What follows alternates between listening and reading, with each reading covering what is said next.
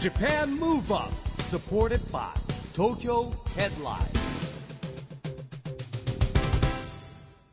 こんばんは日本元気にプロデューサーの市木浩司ですナビゲーターのちぐさです。ジャパンムーブアップこの番組は日本を元気にしようという東京ムーブアッププロジェクトと連携してラジオでも日本を元気にしようというプログラムですはい。また、都市型フリーペーパー、東京ヘッドラインとも連動して、いろいろな角度から日本を盛り上げていきます。はい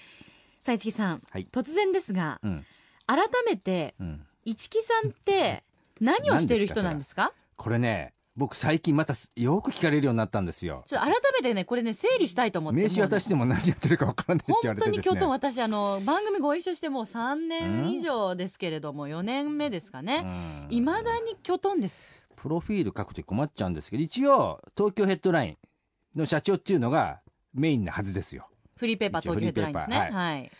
以外にですね、まあ、いろんな顧問とかアドバイザーやってるんですけれどもあとは夢の課外事業をやっている21世紀クラブという団体の理事事務局長、うんそれから、まあ、ライオンズ日本財団ってあるんですねこれライオンズクラブなんか全国世界にもあると思うんですけども、はいこ。の日本の財団の理事をやってます、ほまあ、それ以外はですね、まあ、あの番組にもいっぱい出てもらってますけどエグザイルとか e ーガールズが LDH の顧問ですね事務所の顧問ですね。ローソンの顧問とかですね、はあ。えー靴の千代田の顧問とかですね顧問。はい。まあ、大学関係で淑徳大学、はい一応の客員教授でございますよね。そうですよね。あと、早稲田大学もですね、えー非常勤講師やったりですとか、はいはい。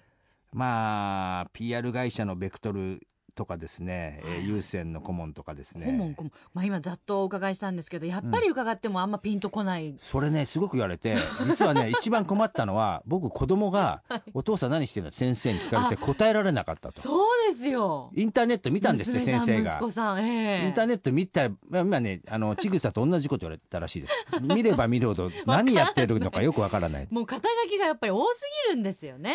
でまあそれだけまあ幅広い人脈とまあ知識だったりもうねできるものはね経験が終わりということなんでもうすけねどね。全部やろうと思ってます聞いてうてんまあ、その素晴らしいことだと思うんですが、今夜のゲストもですね、そんないろんな肩書きを持つ方。まあこの人もね多いですね肩書きがねはい、えー現在は経営カンパニー代表取締役をしてらっしゃいます北野博明さんはいまあ北野さんはですねだからヤフー株式会社のですね創世期のメンバーでもありまあ最後はあの現場の責任者までやられてたんですよね、まあ、それから結構ねやっぱり有名な孫さんのおーやっぱり側近でもありましたんでその後ソフトバンクモバイルですね、えーの役員をやってですね今はですねなんかもうそれも卒業しましてですね、えー複数社の顧問や取締役からですね、えーそれからですね衆議院議員のですねアドバイザーまでやっててですね、えーまあ、僕とはねあの早稲田大学のあの理工学部のカリキュラムも一緒にやってたりするんですけどもこれ公開録音に行った時にね参加いただきましたよね。本当にあの今伺っただけでも肩書きが非常に多くてらっしゃいますが今日はぜひそんな北野さんの素顔に迫りつつこの肩書きもねいはいくつか詳しく、 えー内容をお伺いしていきたいと思います、はいこの後は北野博明さんのご登場ですジャパンムーブアップサポーテッドバイ東京ヘッドラインこの番組は東京ヘッドラインの提供でお送りします JAPAN MOVE UP それでは今夜のゲスト、K カンパニー代表取締役の北野博明さんです。ようこそいらっしゃいました。こん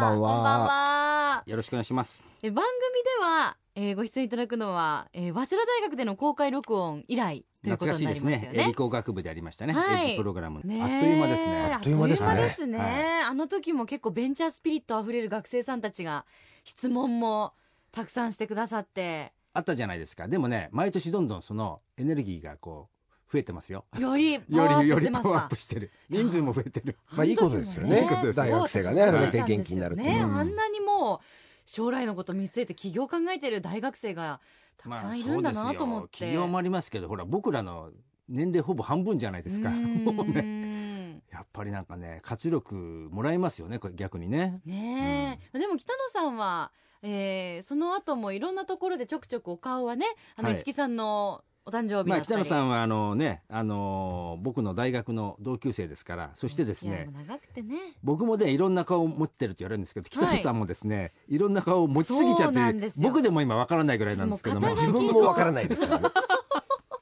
ご確認したところ、はいご自身でもちょっと資料見ないと、うんあの肩書き全部でどのぐらいあるかわからないっておっしゃるんですよ。なるほどねまあそんな中でもあれですかね代表的なものをいくつか挙げるとはいはい。どんなことがどあんるんなですこかとがあるのか伺ってみましょう。そうですねあの上場してる企業だと、うんリンクバルという、はいあのマチコンをやってる会社の、うんええー社外取締役はいをやったりしてますし、ええまあ面白いところで言うとあの地元の衆議院議員のあの福田峰之といあう福議田先員、生ねはいはいのアドバイザーであるとか、それからこの番組にも出演前してると思いますけど、あの元日本代表のあのラガーマンの吉田ーはい義人さんの、はいえーアドバイザアードをやバっイたザーりとですか、ねはい、あーまあだから吉田さんのねあの七人制ラグビーとか力入れてるやつをですね、まあ、北野さんがそのプロジェクトの、えー事務局長みたいなのやってるんでで僕もちょっとお手伝いしてると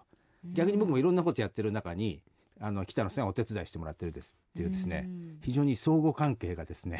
えーこう成り立っておる二人でございます。うーんなるほど。やっぱりあの、でも、こう、ネット系だったり、IT 系がやっぱりお強いですよね。そうです。よ。あ、もともとほら北野さん、ヤフーの創世記をね、あ、のーこう引っ張ってきた人でですね、まあその世界ではすごい有名で、うん。僕もね、大学卒業してからもしばらく会ってなかったんですよ。あ、そうなんですか。うん、でしばらく経ってる僕優先グループにいてギャオっていうね、あのー今もありますけどあの動画配信の会社の役員とかやっててでどうもねヤフーといろいろ提携するときに相手側の責任者がなんか聞いたことある人の名前だな北野っていう人らしいんですよねみたいな話だったのが北野さんだったんですよ。うんまあ、ヤフーの実質のあの現場の責任者だったんでそこでですね久しぶりに会いました。運命的ですね。運命的ですねうん。そして優先グループからヤフーに買われていくんですけど も。買収しちゃいました そこでもちょっと。 でももう買収した後もねしばらくはしばらくは役員やって半ました年ねぐらい役員やってましたよ。はい。うん複雑なちょっと事情がそこ複にあったんです雑ねな事情もありましたけど、だっ、てヤフーですよだって、ええはい、今でこそいろんなものがありますけど、んインターネットといえばねヤフーだったじゃないですか本当そうですよね。いや今でもそうですよあ今で創も世記。 もうねその北野さんのねその頃のね話聞きたいな入社した頃だってほら事務所がなんか椅子とかソファーもなんかもらってきてそうですよええあと冷蔵庫も買うのもったいないねって言っていらない人の家に取りにもう行って日曜日に運んで何人ぐらいの規模だったんですか。僕が入った時20人ぐらいですかえねえ今もうなん今は8000人ぐらいいるんじゃないですか400倍ですよ400倍 すごい。 20人だもんねそれが90年代です。そうですねね96年から6年な半ばので、まあ、ちょうど今20周年ですねヤフーは20年でここだけ来るのもすごいんですけどヤフーじゃなくてヤッホーって言われたんですって昔そうですよね。読み方わかんわなかからっなたくでてすもん。そう電話かかってきても「ヤッホーさんですか?」みたいに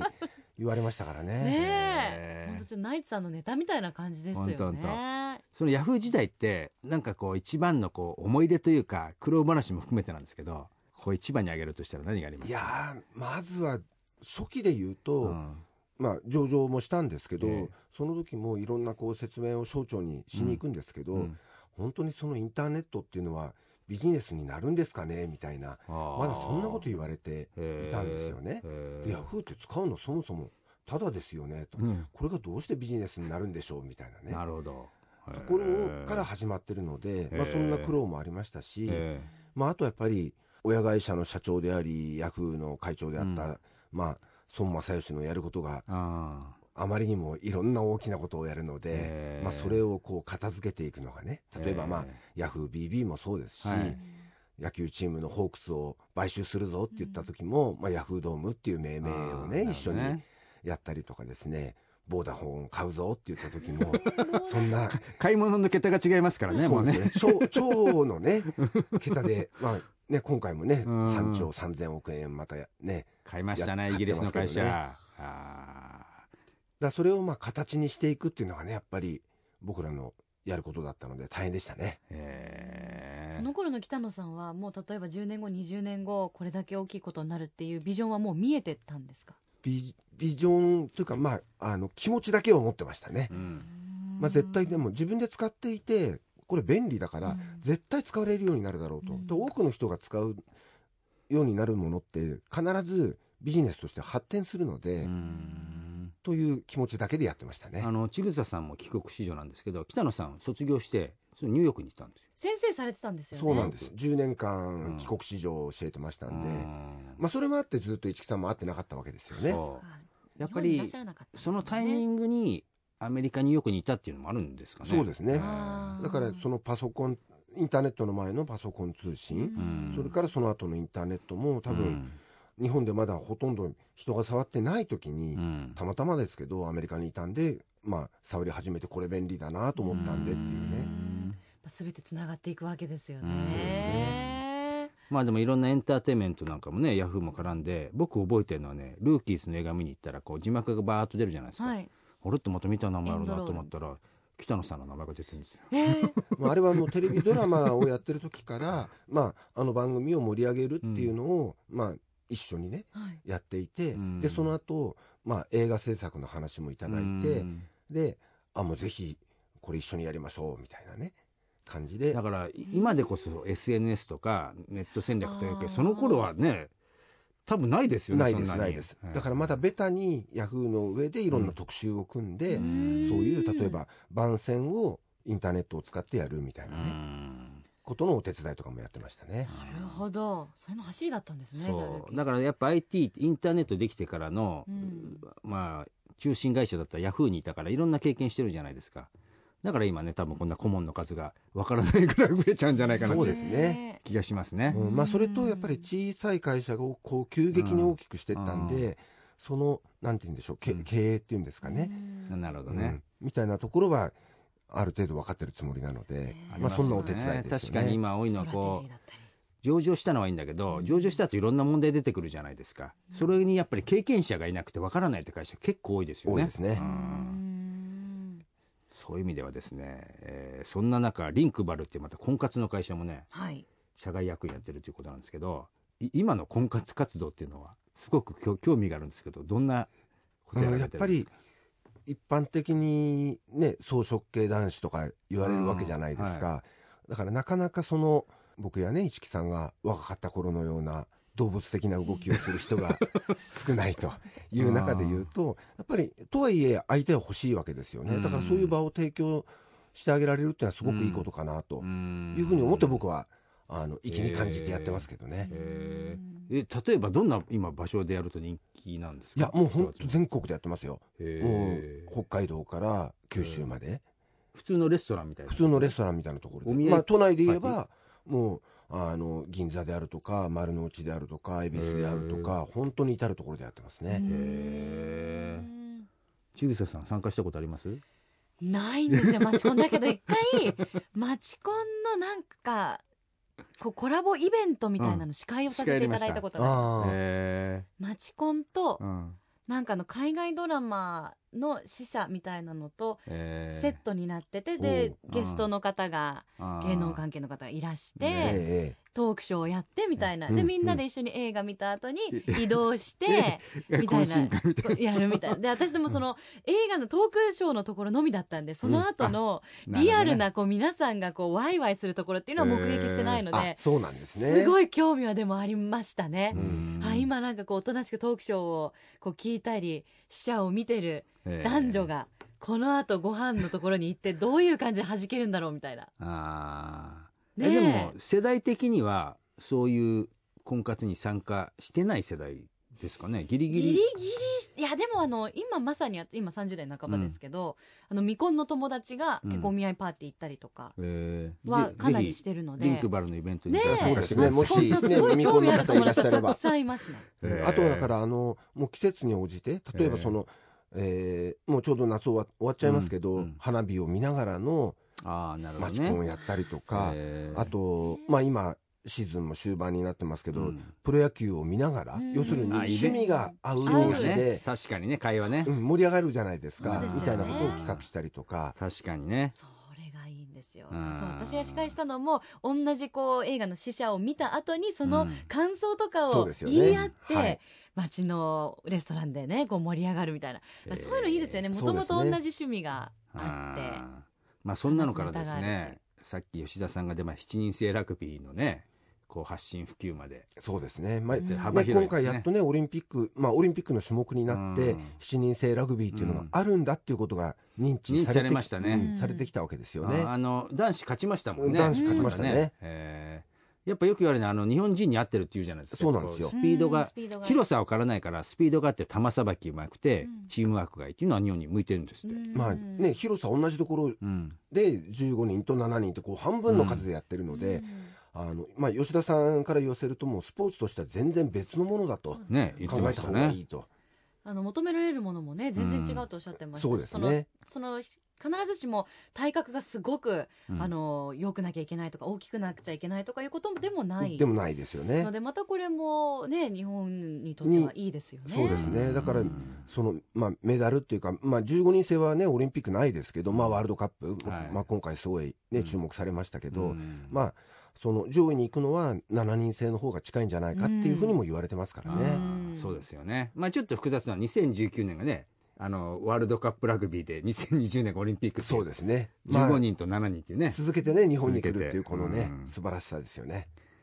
まあそんな北野さんですからね、24時間ってもう足りないぐらいの感じなんですけども、なんか夜いろんなところで食事されてるフェイスブックをよく見るんですが、まあ、石木さんと同じよ うにね、やはり、ね、じ 自分で言って自分で返されてしまいました。夜な夜なね、こうんう、そこはそこで元気にやらないとね、いけないですし。 もう50超えてるんですけどね、2人とも。ねえもうでもやっぱそれがないともう仕事もつまらなくなってしまうこそうですねと。ですよね。うおん互いがお互いを補い合って遊びの部分とまあなんかどうですかね、遊びとか仕事とか、あんまりこう区別境なく界線がないんですか。まあ、ほら、一緒に行ってる仲間たちもね、いろんな会社とかこういると、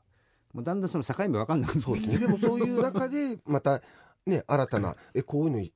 考えてるんだけど、うんどうって言われるうん。それ、そこが友達であってもね、そういう場合もあるので、うん本当に境目ないですよね。へえそうね。引き出しをいっぱい持ってるってことが大事ですよそうでね。すね。うんなんですね。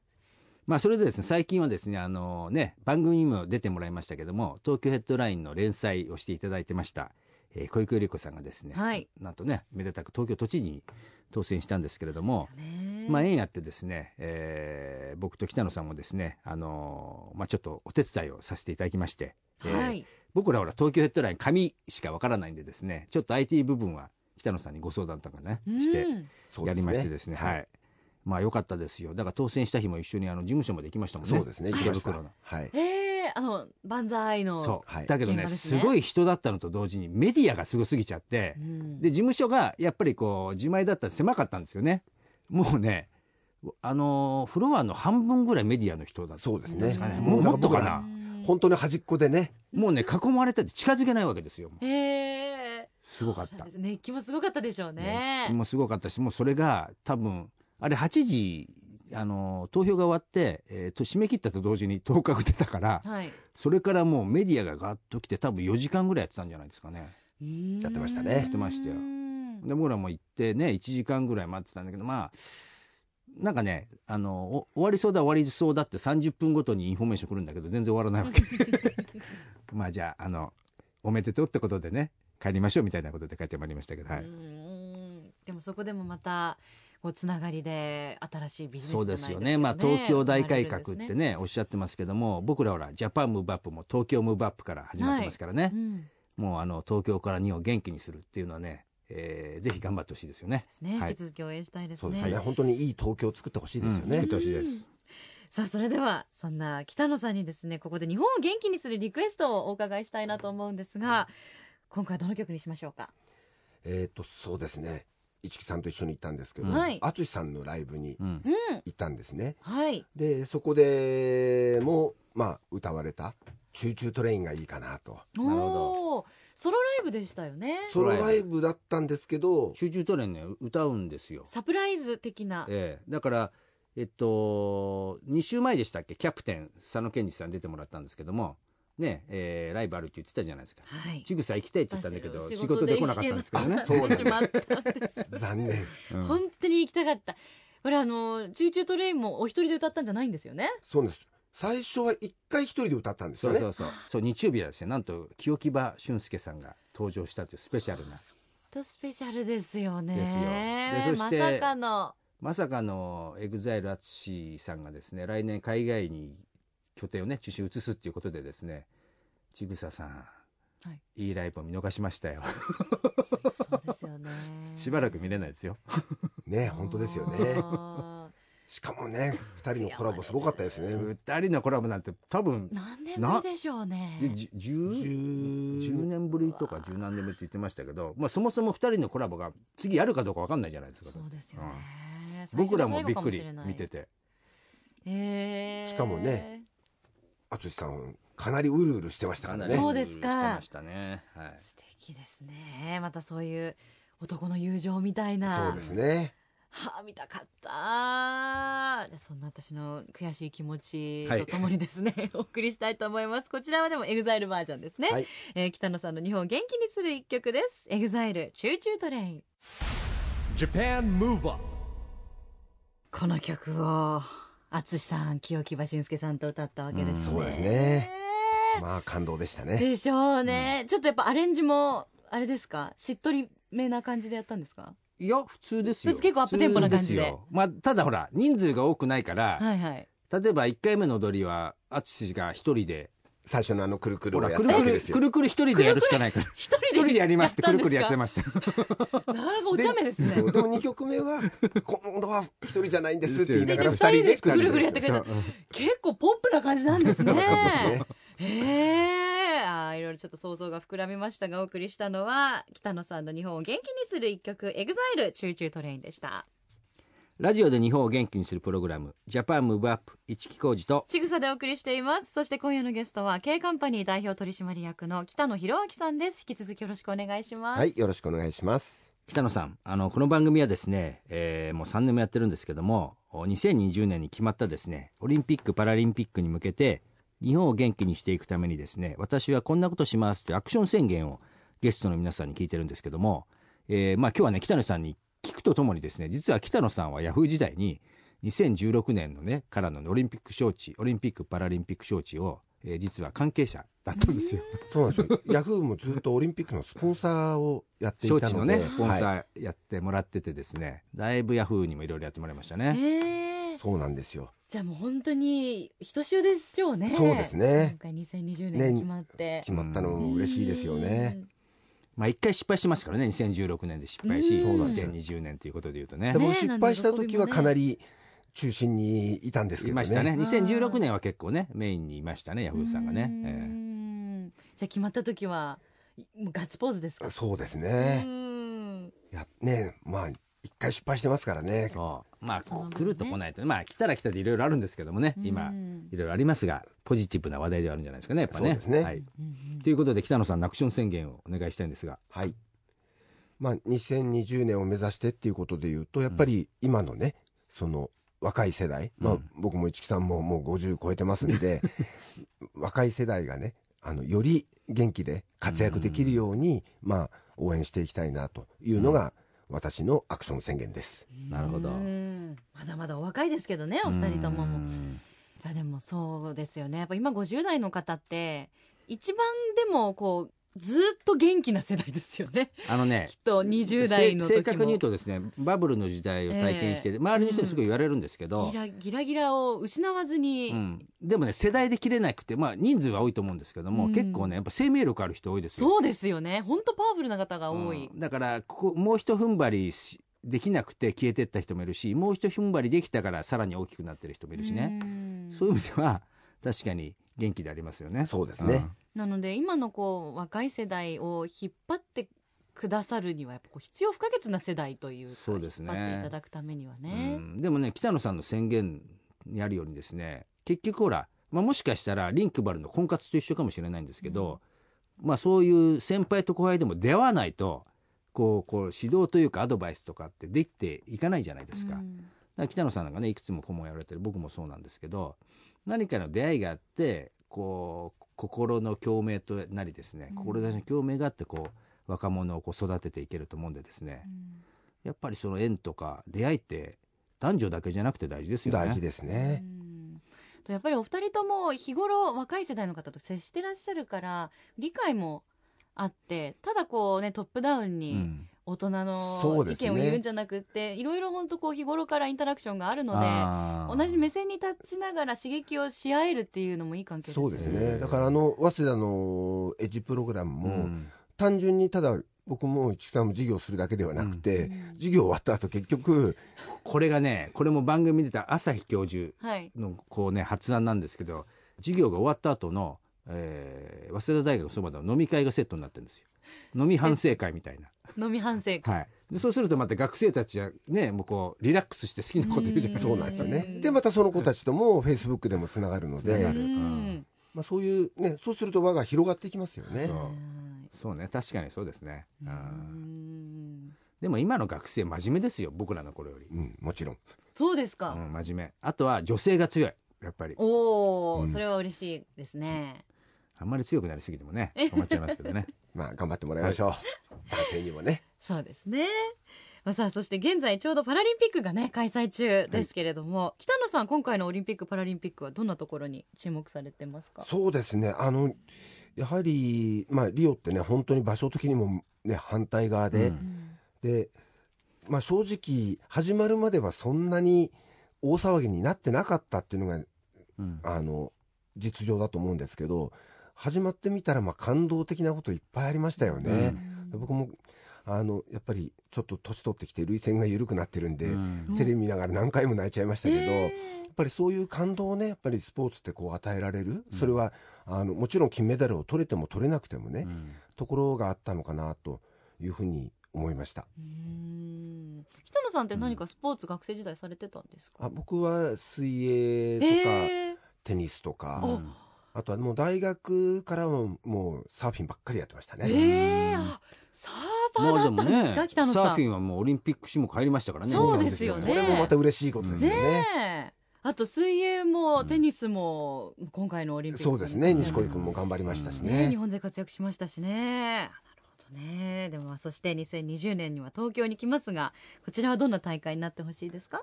そうですね。やはり、あの、今ね、やはりその外国人の、そのそもそもの観光客も多いですけれども、やはり、まあ、これに向かって、さらにまたね、こう、増えてくると思うんですけども、まあ、先ほどの小池都知事のお話とも絡むのかもしれないですけれども、やっぱり、本当に元気で、で、すごくいい場所である東京、日本っていうのをね、あの、いろんな方に、まあ、現地でも、それからテレビを通してでもね、見ていただけるように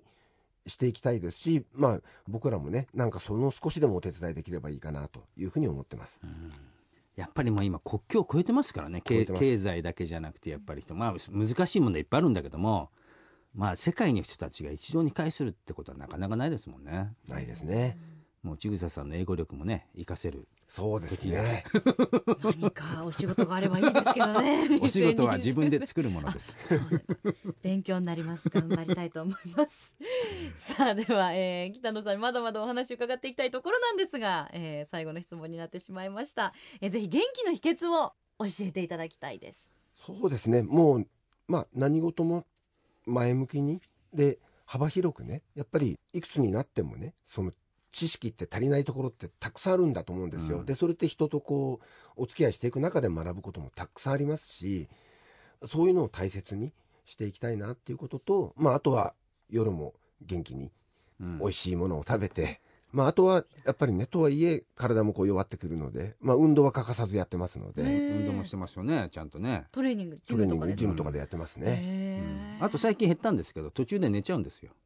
何の途中ですか夜とか一緒に一緒にあ、ご飯食べてる途 中。休憩休憩タイムが途中で入寝っちちゃゃうう入っ拝見したことあります、はい私、その現場を。ちゃうんです。でもそこから立ち直ってまた元気に。これ大事じゃないかもしかしたらね昼寝が大事っていうように実はあのちょい寝が あ確かに、なんかちょい寝15が分ぐらいね、はい寝るといいとかって言いますもんね。はい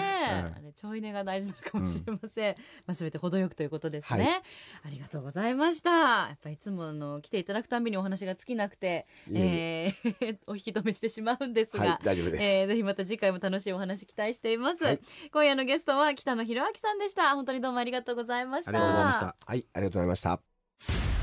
Japan Move Up, Move Up.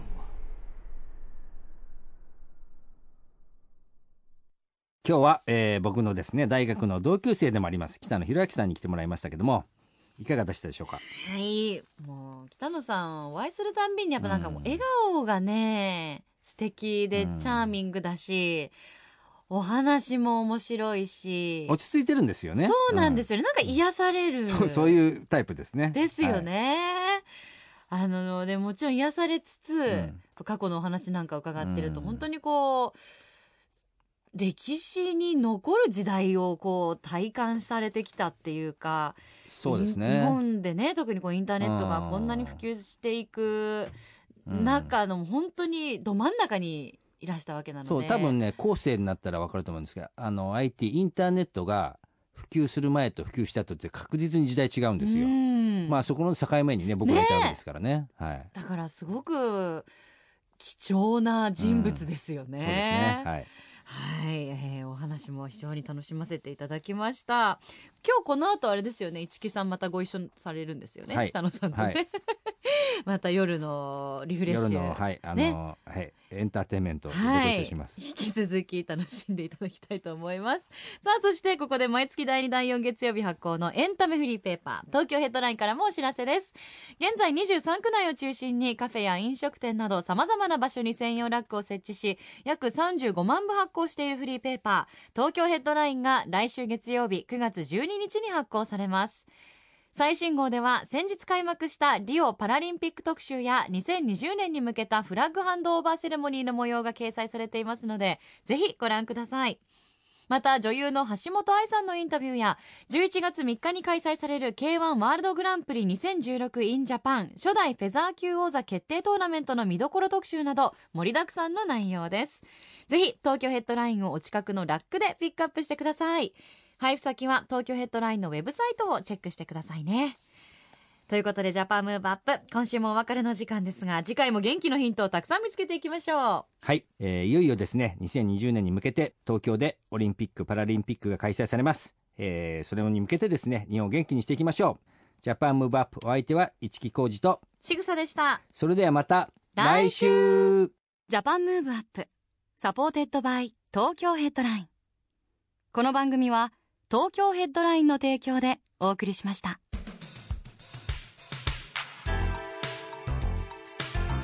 Japan Move Up